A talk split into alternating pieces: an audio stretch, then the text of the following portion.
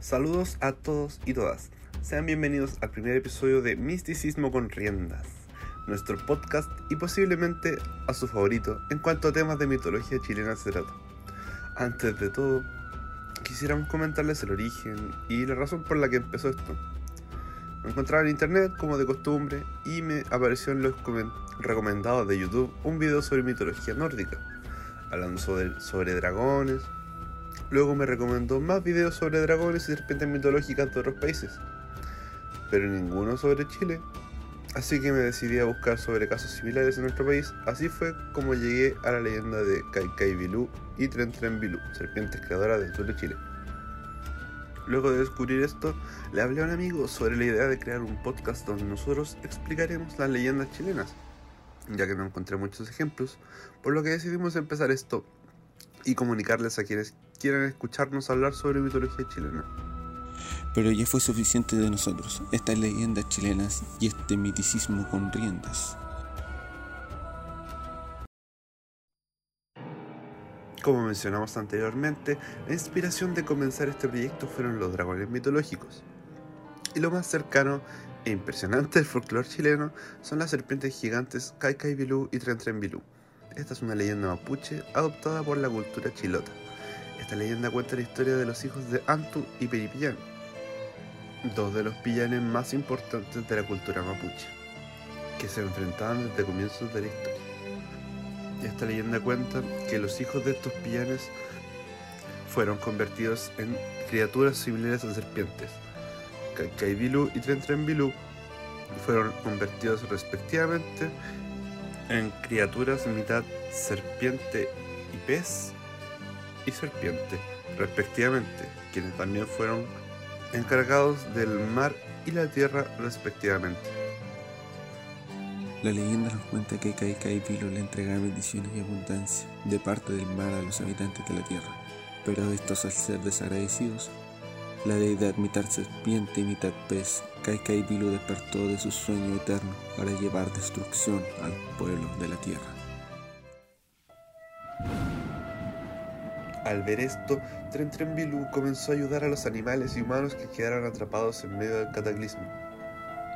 Tomó animales y humanos y los montó en su lomo, a los cuales llevó hacia los cerros. Aquellos que quedaban atrapados en las aguas los convirtió en aves y aquellas personas que, no, quedaron petrificadas del miedo se convirtieron en manquiel, que son hombres convertidos en piedra. Ya que el cataclismo duraba mucho, Tren Tren Bilú le ordenó a los cerros aumentar su tamaño, para así proteger a aquellos que se estaban refugiando. Kai Kai Bilú, al ver que Tren Tren Bilú ayudaba a tantas personas, se encolerizó y empezó a atacar a la serpiente.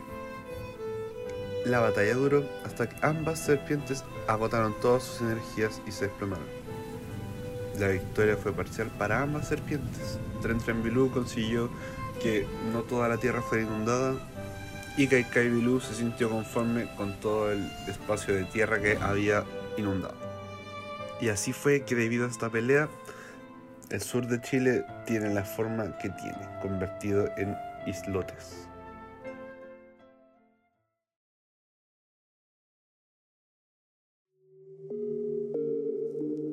Para continuar con las leyendas de la mágica isla de Chiloé, en donde nos estará esperando uno de los personajes más míticos de la isla, el Trauco.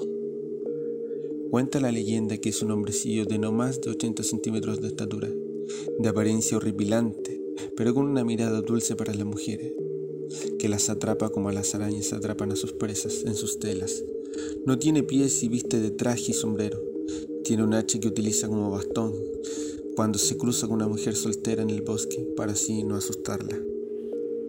Dicen los lugareños que este hombrecillo vive alrededor de sus casas para vigilar a las mujeres que les interesa y las persigue, siempre cuando están solas. Nunca aparece cuando hay testigos. Cuando ve a una mujer sola, le interesa. Golpea con su hacha tres veces un árbol para así poder asustar a la mujer.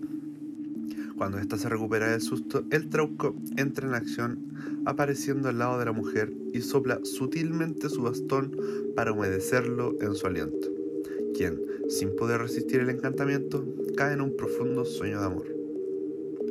Al despertar de este encantamiento, la mujer regresa totalmente desorientada sin entender qué pasó.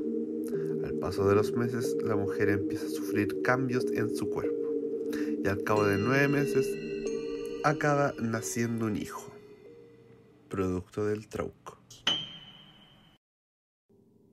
Para terminar, quería agradecerles a todos por pasar estos minutos con nosotros, escuchando las historias de dos leyendas típicas del sur de Chile. Están invitados para seguir escuchando estas y muchas más historias en Miticismo con Rienda.